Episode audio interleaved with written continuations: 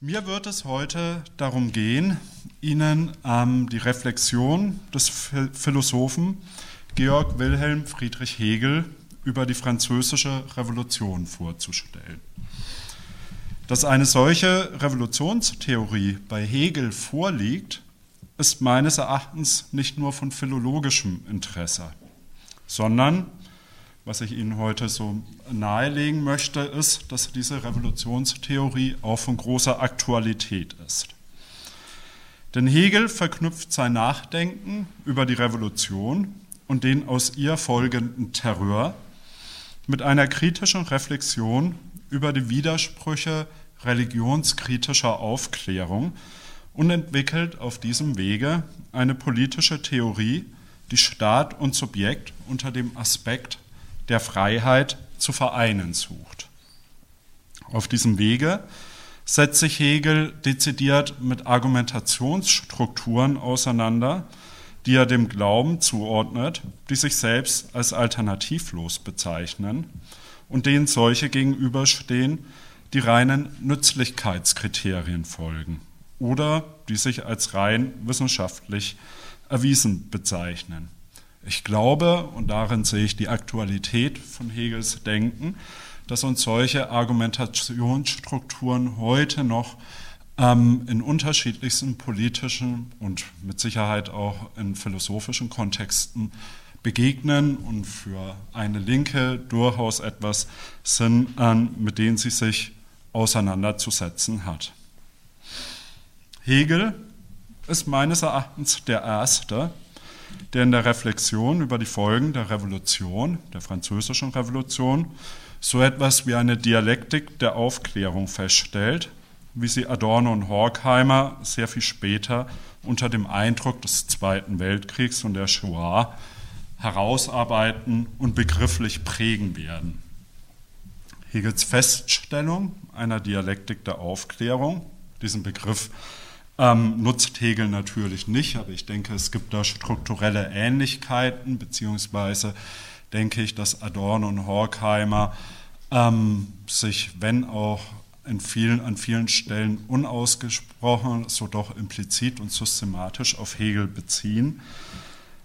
Ähm, also diese Dialektik der Aufklärung bei Hegel ist natürlich auch aufgrund seiner historischen Position, also Anfang des 19. Jahrhunderts, deutlich weniger pessimistisch gehalten, als dies bei Adorno und Horkheimer der Fall ist. Im Gegensatz zu ihnen versucht Hegel nämlich vielmehr, Auswege aus dem Abgleiten der Revolution in den Terror aufzuzeigen, wohingegen man bei Adorno und Horkheimer sicherlich fragen könnte, ob es da die Vorstellung einer Revolution noch gibt. Hegel aber geht es schon darum, das Positive an der Revolution, den aufklärerischen Impuls nämlich, menschliche Freiheit in größtmöglicher Weise zu verwirklichen, aufrechtzuerhalten. Weder versucht Hegel Aufklärung und Revolution zu verwerfen, noch affirmiert er die Revolution und die Aufklärung unkritisch, wie ihm das von Jürgen Habermas vorgeworfen wurde. Hegel zeigt meines Erachtens vielmehr, was aus diesen Ereignissen und insbesondere aus dem Denken, das sich in diesen Ereignissen manifestierte, gelernt werden kann.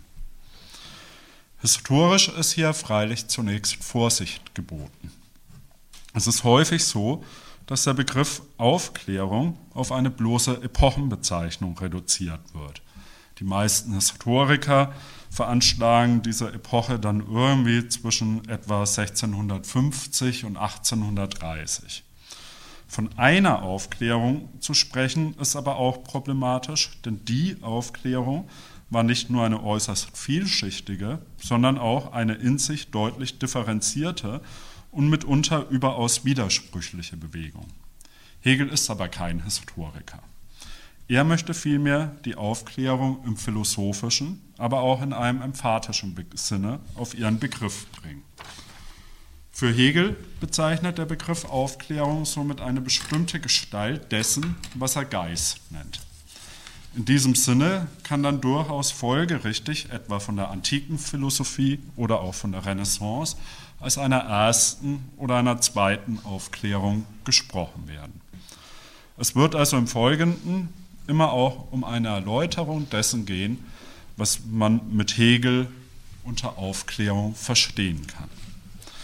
Die Problemanzeige meines Vortrags lautet also, wie kann Hegel, der den Terror der französischen Revolution und die mit ihm verbundene massenhafte Liquidierung von Menschen doch immer kritisiert hat, die Revolution im Verbund mit der Aufklärung trotzdem als eine Verobjektivierung menschlicher Freiheit in welthistorischem Maßstab begreifen.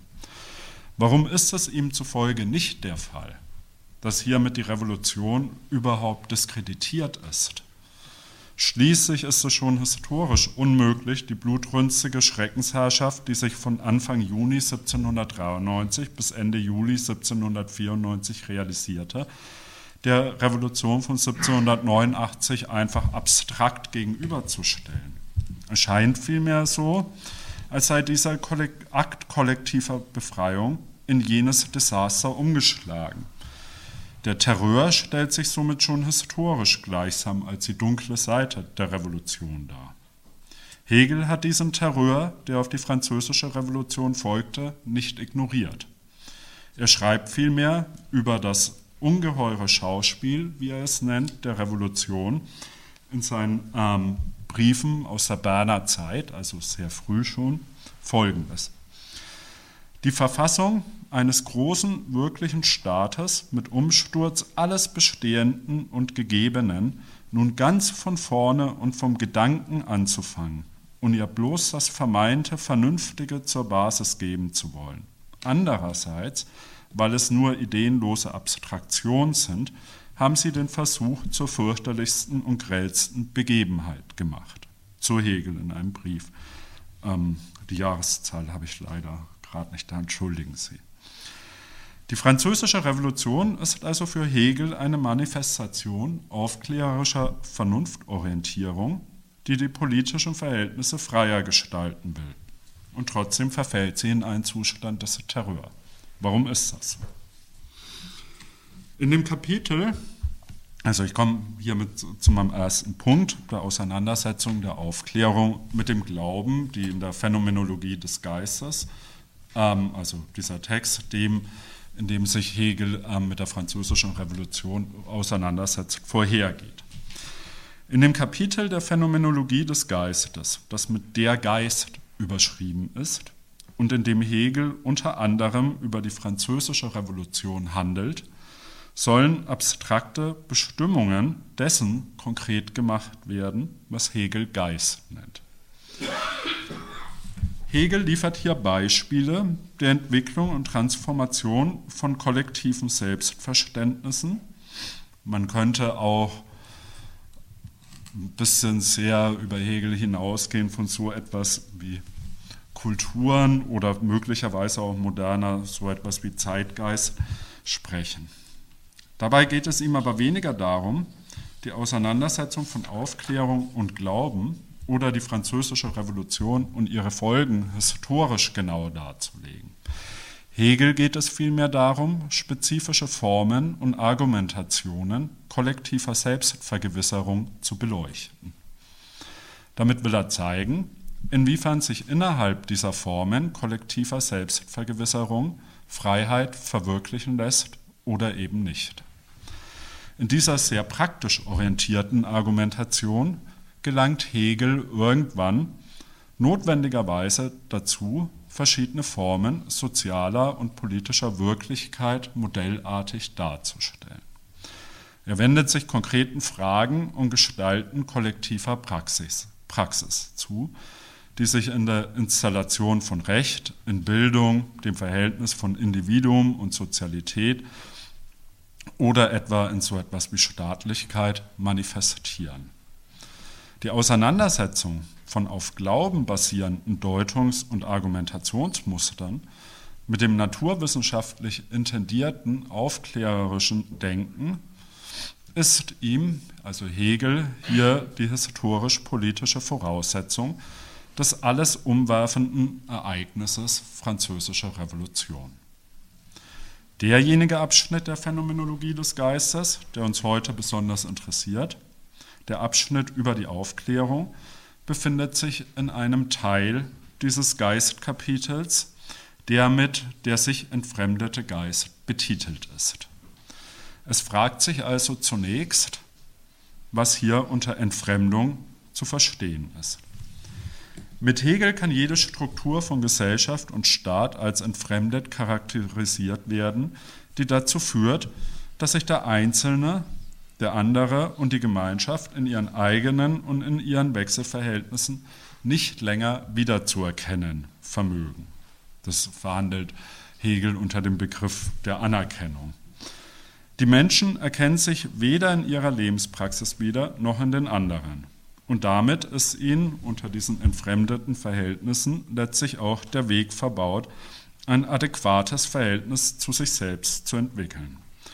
Für die Individuen, die in solchen Gesellschaften leben, stellen sich diese Verhältnisse so dar, als hätten sie keinerlei Einflussmöglichkeit mehr darauf, obwohl sie diese Verhältnisse paradoxerweise doch selbst realisiert und gestaltet haben.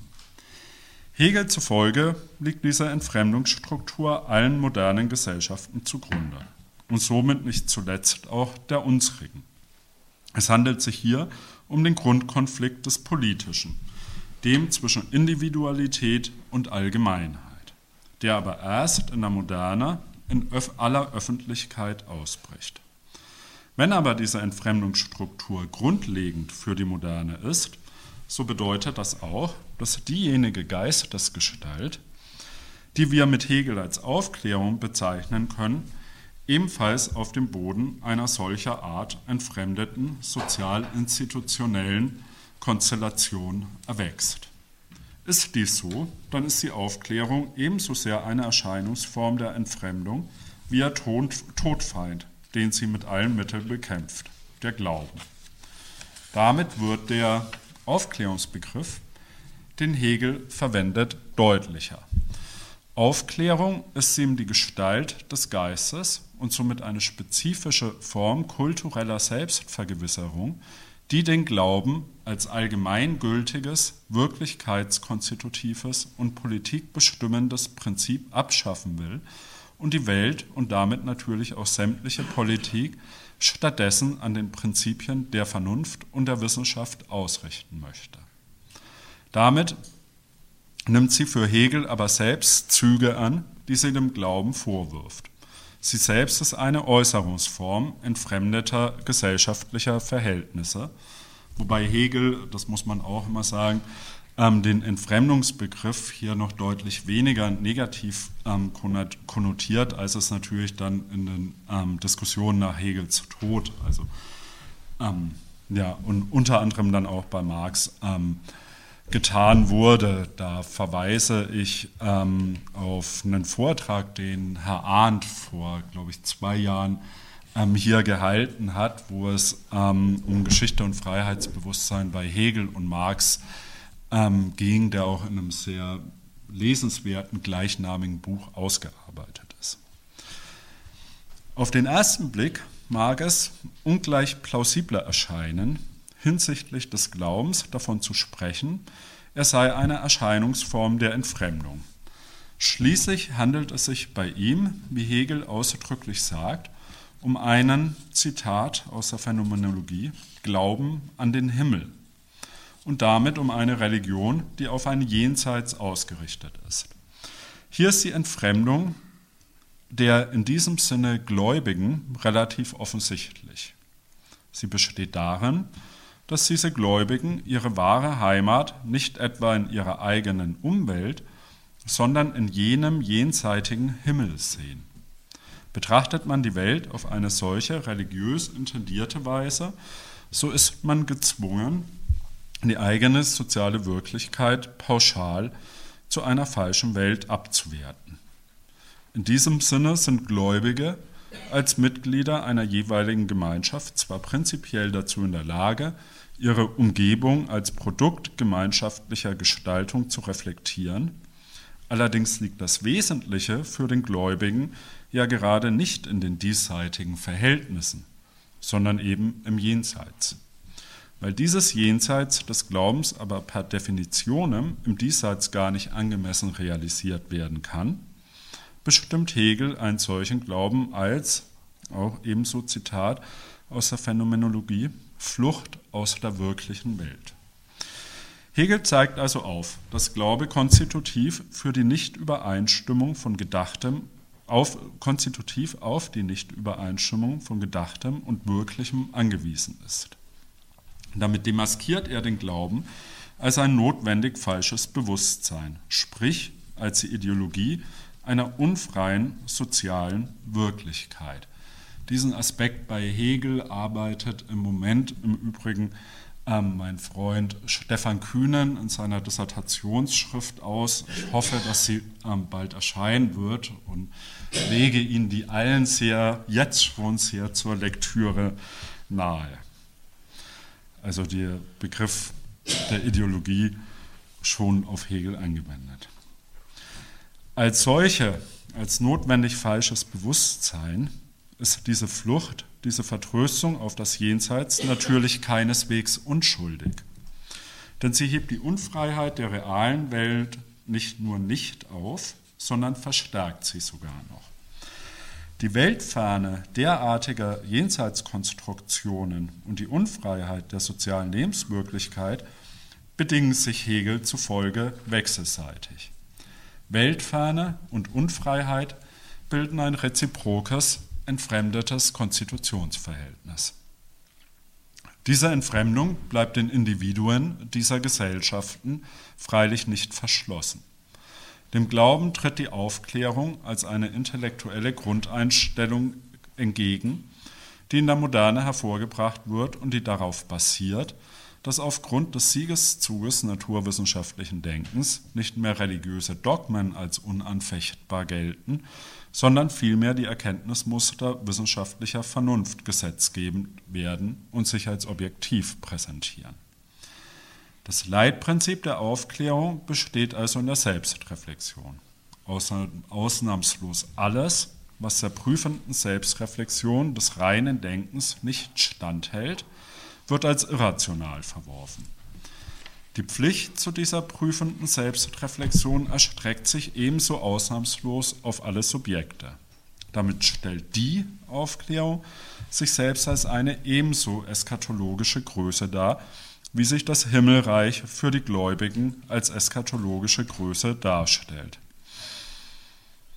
Einer so verstandenen Aufklärung entgeht, wie Hegel sagt, ebenso in der Phänomenologie, dass dasjenige, was sie am Glauben verdammt, unmittelbar ihr eigener Gedanke ist. Und es scheint mir, vielleicht dachte Hegel schon an dieser Stelle, ähm, nicht zuletzt an Robespierres Versuch, infolge der französischen Revolution eine Vernunftreligion mit allem, was zu so einer ähm, Religion dazugehört, zu installieren. Das Ziel der Aufklärung aber die Durchsetzung reiner Rationalität kann ebenso in der Wirklichkeit niemals hinreichend realisiert sein, so Hegels Kritik nun an der Aufklärung.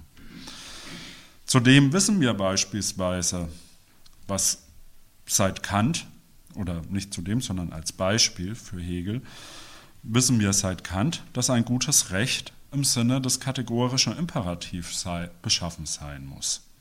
Dadurch erfahren wir aber noch nichts darüber, wie eine Gesellschaft beschaffen sein muss, in der ein solches Recht verwirklicht werden kann. Dass Aufklärung also auf diese Weise per Definition immer ein unvollendetes Projekt bleiben muss, entfremdet den Aufklärer ebenso sehr von der Welt, in der er lebt, wie den Gläubigen. Damit sind sich Glaube und Aufklärung strukturähnlich was eben auch bedeutet, dass Aufklärung ebenso von innerweltlicher Ethik entfernt bleibt und droht, in Formen von Dogmatismus umzuschlagen. Will aufklärerisches Denken ausschließlich dasjenige akzeptieren, was einer rationalen Überprüfung standhält und alles andere verwerfen, so sind davon Vergemeinschaftungsformen betroffen, die sich nicht unter allgemeingültige und objektive Logiken subsumieren lassen, was Hegel ähm, in seinen berühmten Reflexionen über die Antigone, also über das Verhältnis von Sittlichkeit und Rechtszustand, ähm, darlegt und ins Verhältnis setzt. Auf die Frage des Politischen und des Rechts angewendet, würde das bedeuten, dass angenommen werden kann, dass es objektiv bestehende, vernünftige Gesetze geben, gebe, die bei richtiger Anwendung zu einem guten Leben der Menschen führten. Dem widerspricht Hegel, weil ähm, mit so einer Annahme so etwas wie Veränderbarkeit, Bewegung, ähm, Prozessualität und die Entgegensetzung unterschiedlicher Vernunftlogiken negiert würde. So seine Kritik. Allerdings, und das ist nicht wenig, Hegel ist kein niemand, der die Aufklärung verabschieden möchte, vermag die Aufklärung für ihn trotzdem logisch, begrifflich, korrekt zu erfassen dass der Glaube die intellektuellen und praktischen Operationen auf die beiden getrennten Welten des Diesseits und des Jenseits verteilt. Also als Religionskritik ist aufklärerisches Denken für Hegel unhintergehbar. Die Aufklärung durchschaut die Konstruktion eines Jenseits als Reaktion, die die konkreten Missstände der wirklichen Welt zu kompensieren sucht. Dies ist für Hegel der konstruktive Moment der Aufklärung. Dem Glauben hingegen ist nach Hegel zugute zu halten, dass er in der Gemeinde, wie Hegel schreibt, über ein Prinzip einer nicht entfremdeten sozialen Wirklichkeit verfügt. Allerdings muss dieses Prinzip, auch da ist Hegel ähm, streng, vom Himmel auf die Erde herunter verpflanzt werden wie er auch in der Phänomenologie schreibt. Das aber kann nur die selbstreflexive begriffliche Arbeit der Aufklärung leisten, weil dies nur gelingen kann, wenn die Gemeindemitglieder ihre Glaubensgrundsätze selbsttätig durchdenken und verstehen. Deshalb, und weil sie dies obendrein auch noch selbst begreift, ist die Aufklärung dem Glauben letztlich haushoch überlegen und so endet der Kampf trotz alledem mit dem Sieg der Aufklärung.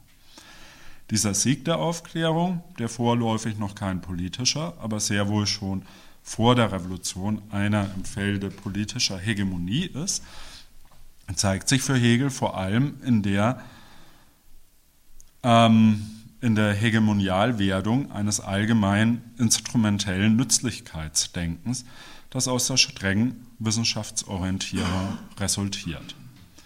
Dies war schließlich die Form von reiner Einsicht oder Rationalität gewesen, die aufklärerisches Denken zum Kriterium dafür erhoben hatte, ob etwas in seiner Existenz überhaupt berechtigt erscheint. Glaube, der im Diesseits nichts bewirken kann, der die Welt und das Leben der Menschen nicht verbessert, wurde durch die Aufklärung delegitimiert. Dies ist für Hegel so etwas wie ein Nützlichkeitsdenken. Ein Rationalitätskriterium, das als reines auftritt und somit nichts anderes erreichen kann als so etwas wie abstrakte Allgemeinheit. Aufgrund dieser seiner abstrakten Allgemeinheit erstreckt sich dieses Rationalitätskriterium unterschiedslos auf alles und damit auch auf jeden. Denn dass sich unter all den frei zur Verfügung stehenden Dingen auch einige bewusste Dinge, nämlich selbstbewusste Wesen befinden, die darauf angewiesen sind, einen Körper zu haben, Menschen also, bedeutet einem Rationalitätskriterium letztlich keinen Unterschied.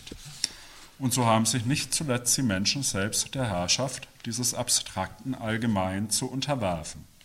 Sie müssen, ganz so wie alle anderen Dinge auch, dem Nützlichkeitsimperativ gehorchen und, so Hegel, sich zum gemeinnützlichen und allgemein brauchbaren Mitgliede des Trupps machen. In dieser Selbsterniedrigung des Einzelnen auf ein Mitglied des Trupps mithin der Reduktion der Individuen auf bloße Mittel, die als solche je jederzeit ersetzbar sind, deutet sich für Hegel die Konsequenz an, auf die das Ganze hinausläuft. Allgemeine abstrakte Gesetze werden zu Dogmen. Das Einzelne wird dem Allgemeinen unterworfen. Damit sich dieses abstrakte Allgemeine, das als solches dem Einzelnen ganz abstrakt gegenübersteht, in seiner Reinheit erhalten kann, muss es sich dieses Einzelne sogar restlos subsumieren. Es entsteht also für Hegel ein Rationalitätsdenken, das ethische Fragen an den Rand drängt und das sich mit ihm gesprochen allein aus allgemeinen Bestimmungen heraus selbst bestimmt. Dies ist für Hegel quasi die geistige Situation am Vorabend der Revolution, auf die ich nun zu sprechen kommen möchte.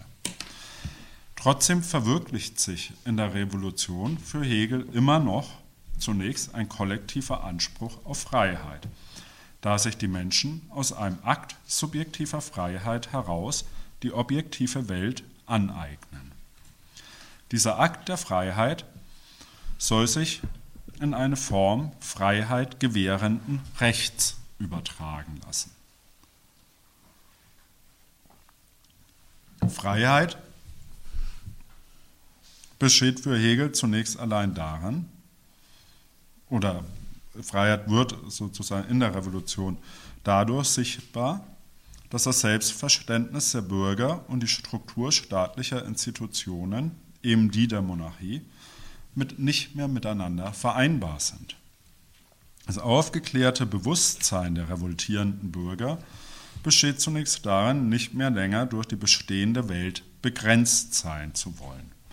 Mithin scheint es gar so, als könne das aufgeklärte Bewusstsein den Inhalt der objektiven Welt aus seiner inneren Subjektivität hervorbringen, so Hegel. Damit zwingt das Faktum der Revolution dazu, so Hegels Konsequenz, aus der Erfahrung der französischen Revolution über die Vermittlung der in ihr offen entgegengesetzten Pole der Menschen, die Anspruch auf Freiheit erheben auf der einen und Recht, das Freiheit gewährleisten soll, dies aber noch nicht tut, nachzudenken. Der Sturm auf die Bastille war ein Ereignis, das auch außerhalb Frankreichs und nicht zuletzt im Tübinger Stift, in dem Hegel zu diesem Zeitpunkt lebte, durchaus sympathetisch aufgenommen wurde. Ein Ereignis, das für die damalige Welt globalen Charakters war. In der Revolution manifestierte sich für eine Vielzahl von Zeitgenossen, so auch für Hegel, aber auch seine Freunde Hölderlin, Schelling und andere, ein neues Selbstverständnis menschlicher Freiheit. Noch Jahre später wird Hegel Folgendes über die Revolution schreiben. Zitat. Es war dieses, die französische Revolution, ein herrlicher Sonnenaufgang. Alle denkenden Wesen haben diese Epoche mitgefeiert. Eine erhabene Rührung hat in jener Zeit geherrscht, ein Enthusiasmus des Geistes hat die Welt durchschauert, als sei es zur wirklichen Versöhnung des Göttlichen mit der Welt nun erst gekommen. Dies schreibt Hegel oder sagt er in seinen ähm, Vorlesungen, in seinen späten Vorlesungen über die Philosophie der Geschichte, ähm, die er dann schon hier in Berlin gehalten hat. Also es ist nicht so, wie es gern kolportiert wird, dass der junge Hegel ein Anhänger der Revolution gewesen sei, wohingegen der alte Hegel, äh, der preußische Staatsphilosoph gewesen sein, worüber schon Marx sagte, dass das Quatsch sei, sondern diese Worte über die Revolution schreibt er in seinen späten Jahren. Für Hegel ist dieser Sturm auf die Bastille also ein wahrhaft historisches Ereignis. Warum? Nun, historische Ereignisse zeichnen sich für Hegel dadurch aus, dass in ihnen Prozesse sichtbar werden, die zunächst entweder nicht sichtbar oder nur einseitig verstehbar waren. So ist erst vom Ereignis der Revolution her, also erst im Nachhinein, sichtbar, dass es sich in den Prozessen, die zu dieser Revolution hinführten, nicht allein um Zerfallsprozesse einer überholten vorrevolutionären Gesellschaft handelt, sondern auch um Gärprozesse, in denen etwas Neues entsteht. Die Idee, dass subjektive Freiheit und Recht vermittelbar sein können. Die Revolution ist für Hegel damit die offenste Manifestation der grundlegenden Frage des Politischen. Wie kann die Autonomie des freien Willens jedes einzelnen vernunftfähigen Bürgers in staatlichen Strukturen aufrechterhalten und dauerhaft gewährleistet werden? Der Anspruch der revolutionären Bürger, nichts mehr gelten zu lassen, was nicht der Prüfung ihrer Vernunft standhält, ist mit der Revolution auf die Bühne getreten und kann von ihr erstmal nicht mehr vertrieben werden. Politik wurde bisher so verstanden, dass sie sich, also zuvor, an einem urtümlichen oder auch gottgegebenen Ideal auszurichten habe. Wie der Staat beschaffen sein müsse, sei immer schon klar gewesen. Wie er aber mit den mangelhaften Menschen in dieser mangelhaften Welt zu verwirklichen sei, dies galt als problematisch. Genau dies aber hat sich in der Moderne mit der französischen Revolution umgekehrt. Recht und Politik sind nun gestaltbar geworden. Sie kommen den Menschen nicht mehr aus der Geschichte herzu, sondern sie sind vielmehr das, was Menschen aus ihnen machen. Nicht zuletzt aufgrund ihrer Reflexionen über das, was sie aus der Geschichte kennen. Die Forderung der Aufklärung und die Errungenschaften der Revolution ist es also, dass staatliche Strukturen nicht mehr an den Bürgern vorbei geschaffen werden sollen, sondern vielmehr vom Ich will, wie Hegel schreibt, der Menschen bestimmt werden müssen. Staat und Recht sind also kein Selbstzweck, sondern die Institutionen, die Freiheit gewährleisten und schaffen sollen. Der freie Wille auf der einen, Staatlichkeit auf der anderen Seite werden durch die Revolution als die entscheidenden Kontrahenten der politischen Entwicklung deutlich. Dabei stammen die Freiheitsansprüche aber, die hier formuliert werden, und das hebt Hegel natürlich hervor, genuin der Philosophie. Wir ähm, in dem nun folgenden, etwas längeren ähm, Zitat betont. Ebenso aus den Vorlesungen über die Philosophie der Weltgeschichte. Zitat. Hiermit ist also ein Gedankenprinzip für den Staat gefunden worden, welches nun nicht mehr irgendein Prinzip der Meinung ist, wie der Sozialitätstrieb, das Bedürfnis der Sicherheit, des Eigentums und so fort, noch der Frömmigkeit, wie die göttliche Einsetzung der Obrigkeit, sondern das Prinzip der Gewissheit, welche die Identität mit meinem Selbstbewusstsein ist, noch nicht aber das der Wahrheit, welches wohl davon zu unterscheiden ist. Dies ist eine ungeheure Entdeckung über das Innerste und die Freiheit. Das Bewusstsein des Geistigen ist jetzt wesentlich das Fundament und die Herrschaft ist dadurch der Philosophie geworden. Man hat gesagt, die französische Revolution sei von der Philosophie ausgegangen und nicht ohne Grund hat man die Philosophie Weltweisheit genannt. Denn sie ist nicht nur die Wahrheit an und für sich als reine Wesenheit, sondern auch die Wahrheit, insofern sie in der Weltlichkeit lebendig wird. Man muss sich also nicht dagegen erklären, wenn gesagt wird, dass die Revolution von der Philosophie ihre erste Anregung erhalten habe. Aber diese Philosophie ist nur erst abstraktes Denken, nicht konkretes Begreifen der absoluten Wahrheit, was ein unermesslicher Unterschied ist so Hegel.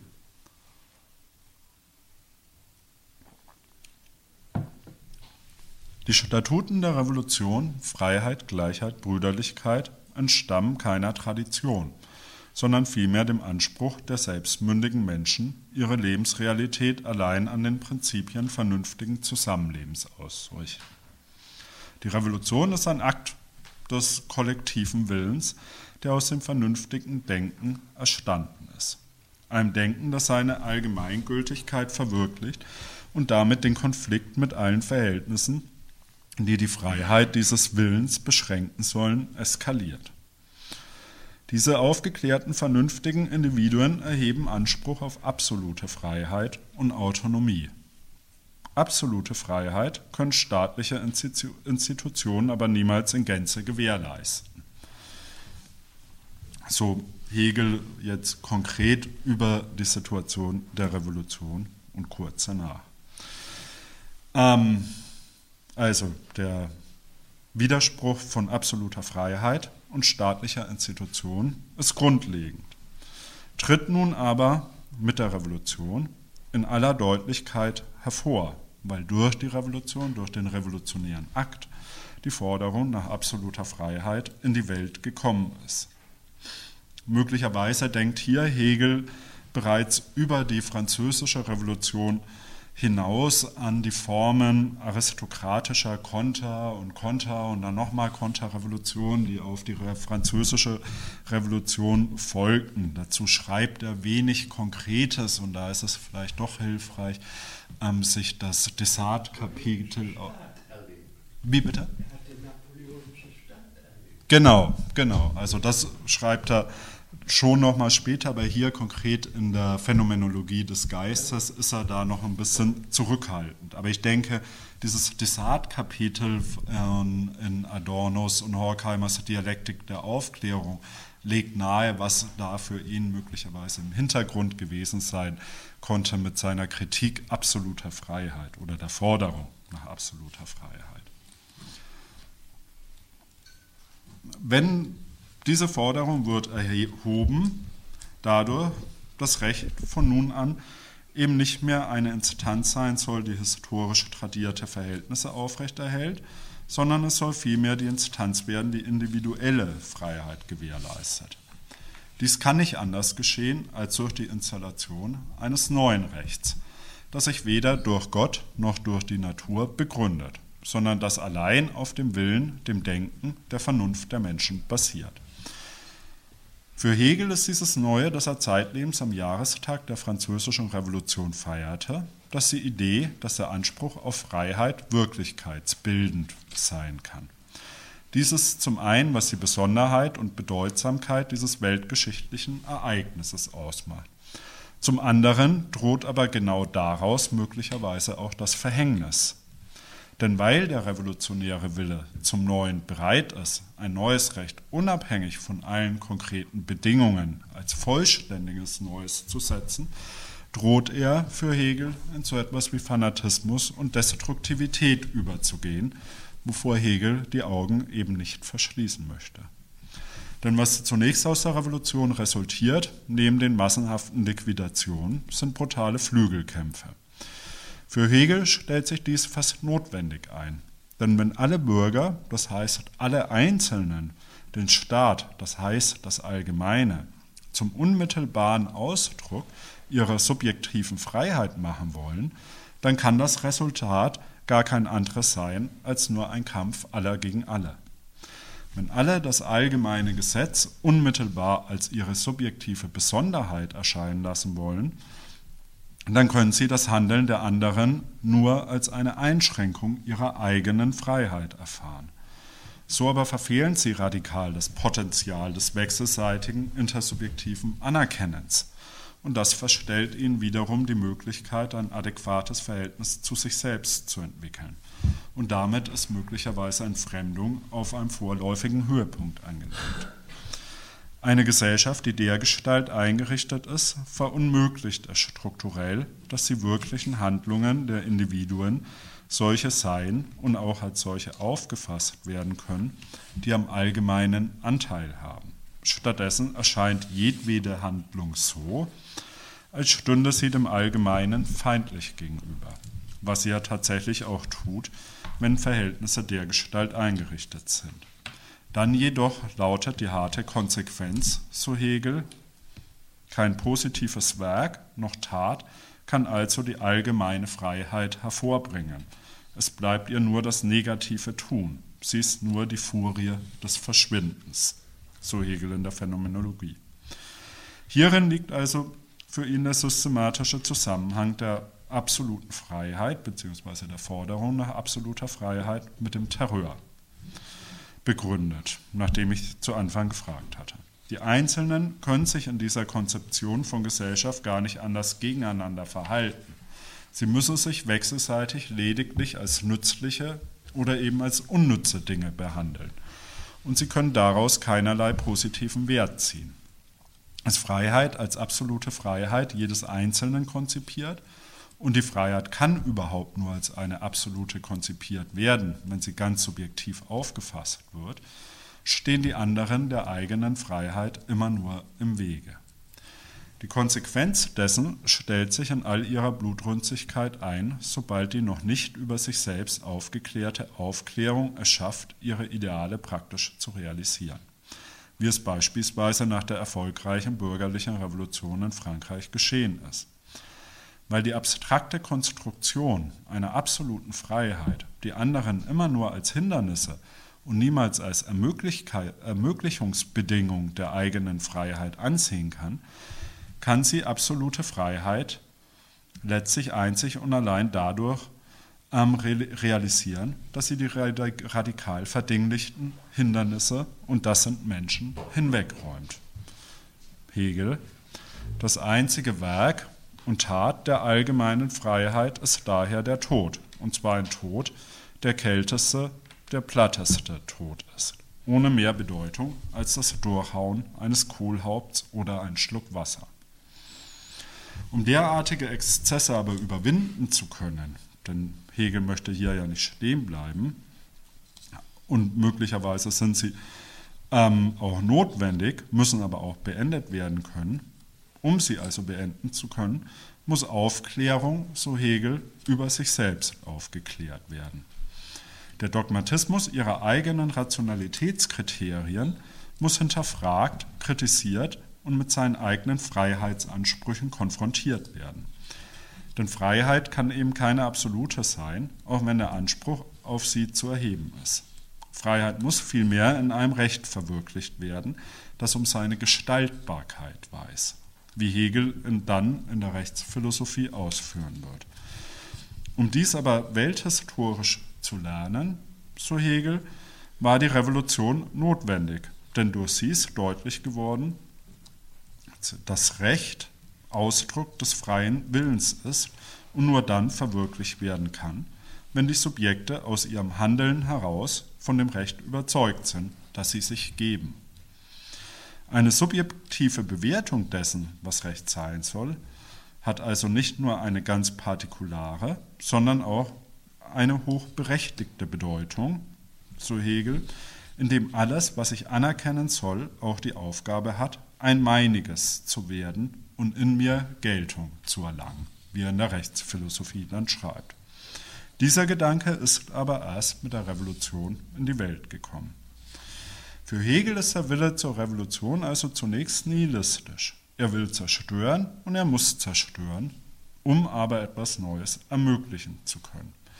Dieses gewaltsame Auftreten ist möglicherweise notwendig, weil so ein vollständiger Bruch vollzogen wird.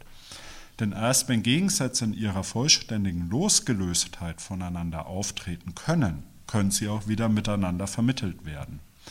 Freiheit in reiner Abstraktion auf der einen, Recht in ebensolcher Abstraktion auf der anderen Seite, müssen also zunächst losgelöst voneinander, ja so Hegel, im Kampfe gegeneinander auftreten, um wechselseitig produktiv werden zu können. Diesen Widerspruch von Recht und Freiheit gilt es zunächst hervorzuheben und ihn in gewisser Weise auch beizubehalten. Dies aber ist, was für Hegel in der französischen Revolution eben nicht gelungen war, worin vielmehr ihr Scheitern liegt. Das Problem der französischen Revolution liegt im Versuch, ein weiteres monolithisches Recht zu installieren. Wird ein solches als absolut gesetztes installiert, so muss der ursprüngliche impulsgebende Ausgangspunkt, nämlich die Realisierung von Freiheit, als Gegensatz dessen erscheinen, was als geltendes Recht angesehen wird. Den Ursprung dieses Rechtsverständnisses finden wir in dem Gedanken, Recht müsse mit Gewalt gesetzt und mit Gewalt erhalten werden, wie dies bei Hobbes dargestellt ist, mit dem Hegel sich schon früh vor dem Verfassen der Phänomenologie oder in dem zeitlichen Kontext auseinandersetzt. Hegel kritisiert daran an Hobbes schon früh, dass dieses Recht den Individuen zwangsläufig äußerlich bleiben müsse. Damit Recht hier möglich wird, bei Hobbes müssen die Individuen auf ihre Freiheit, die als natürlich behauptet wird, verzichten.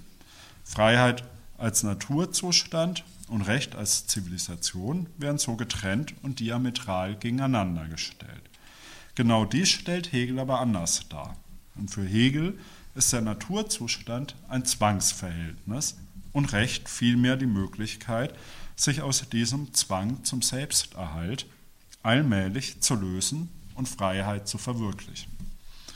Dies ist ein Weg der Vermittlung von Recht und Freiheit, der nach der Revolution nicht gegangen worden war, aber den abzugehen, man möglicherweise aus der Auseinandersetzung mit den Revolutionen erlernen kann. Wogegen sich Hegel also wendet, ist nicht, dass mit der Revolution ein neues, von konkreten Bestimmungen unabhängiges Recht eingeführt wird. Dagegen das Recht eingeführt wird, hat Hegel nichts. Also ich glaube, so weit kann man ihn nicht überdehnen. Aber er kritisiert, dass Recht völlig losgelöst von sittlichen Bestimmungen von Gesellschaften installiert wird. Hegel nennt dies eben absolute Freiheit, die ihm so etwas wie ein Zerrbild, so nannte es Georg Bertram, wahrhaft freier Verhältnisse ist. Dies ist die Kritik, die Hegel an dem Verständnis von Recht formuliert, wie es sich in der französischen Revolution artikulierte. Dieses zu kritisierende Rechtsverständnis resultiert für Hegel eben aus der Entgegensetzung von Aufklärung und Glauben. So ist Hegels politische Philosophie mit ähm, seiner Religionskritik und der Religionsphilosophie verknüpft. Der Revolution aber permanent ihre ethischen Forderungen wie ein Spiegel vorzuhalten, bleibt darum, denke ich, eine Aufgabe, die eben keinem revolutionären Elan geopfert werden darf.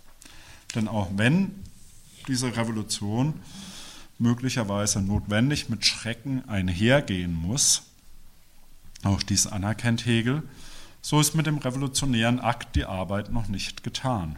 Freiheitsmomente gegen die Totalisierung der Freiheit dadurch durchzusetzen, dass die Freiheit der Einzelnen beschränkt werden muss, bleibt auch nach der Revolution notwendig, weil erst hier die Forderung nach Freiheit in revolutionärer Vehemenz formuliert wird, kann Freiheit zwar zu einem universalen Recht werden, das aber eben nicht von Natur aus gegeben ist, sondern das erst dann da ist, wenn die Menschen sich durch die Form, in der sie zusammenleben, Freiheit ermöglichen und wechselseitig versichern. So wird der Sturm auf die Bastille zu einem Geschichtszeichen, das tatsächlich etwas Neues in die Welt bringt. Der Sturm ist aber immer nur der Anfang. Freiheit muss nach der Revolution auf ein neues erkämpft werden und jede Revolution muss sich daran messen lassen, inwiefern sie Freiheit weiterhin verwirklichen kann. Vielen Dank.